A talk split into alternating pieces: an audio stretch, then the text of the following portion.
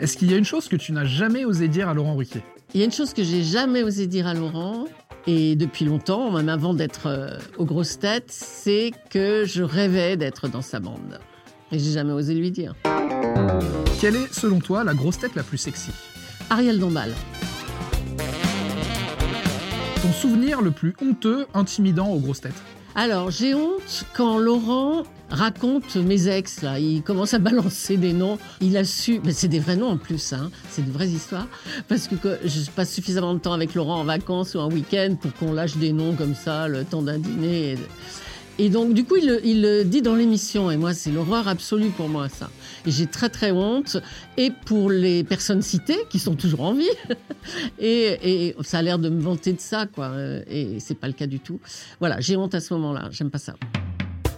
Avec quelle grosse tête pourrais-tu passer une nuit? Avec Jean-Phi. Parce que on se marrerait bien. On se- Je pense qu'il il se passerait rien, évidemment, entre nous. Mais on se marrerait et puis il m'emmènerait voir des endroits improbables euh, dans Paris.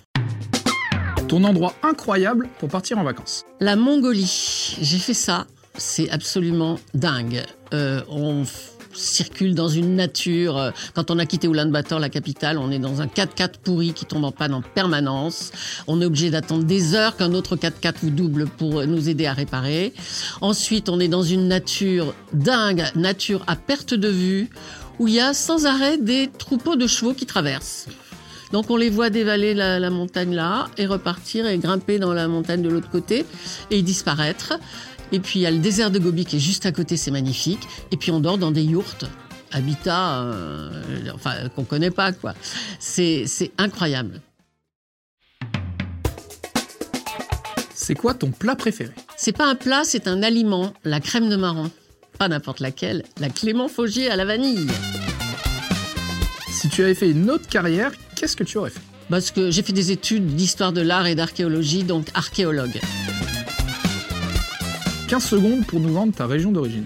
Je suis née à Saint-Étienne. Alors Saint-Étienne, faut savoir que c'est la première ville qui a eu un tram dans ses rues. Voilà, la seule et unique à l'époque quand j'y étais. Ensuite, il y a des crassiers. Les crassiers, ce sont nos terrils à nous. C'est une région de mines de charbon. On appelle ça des crassiers, c'est pas très élégant. Euh, à Saint-Étienne, il y a aussi le foot, bien sûr. Qui c'est les plus forts? Évidemment, c'est les Verts.